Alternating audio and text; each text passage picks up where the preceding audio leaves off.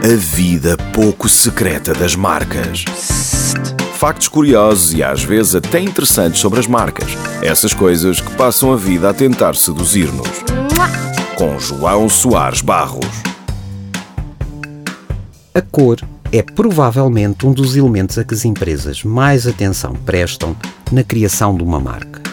O facto não é de todo estranho, dado que não faltam estudos que falam de como as diferentes cores influenciam o cérebro humano.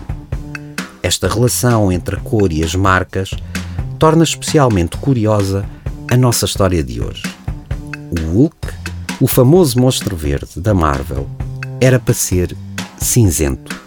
No entanto, imperfeições no processo de impressão na altura, estávamos em 1962, faziam com que a gradação de cinzento não fosse sempre a mesma em todas as páginas dos livros.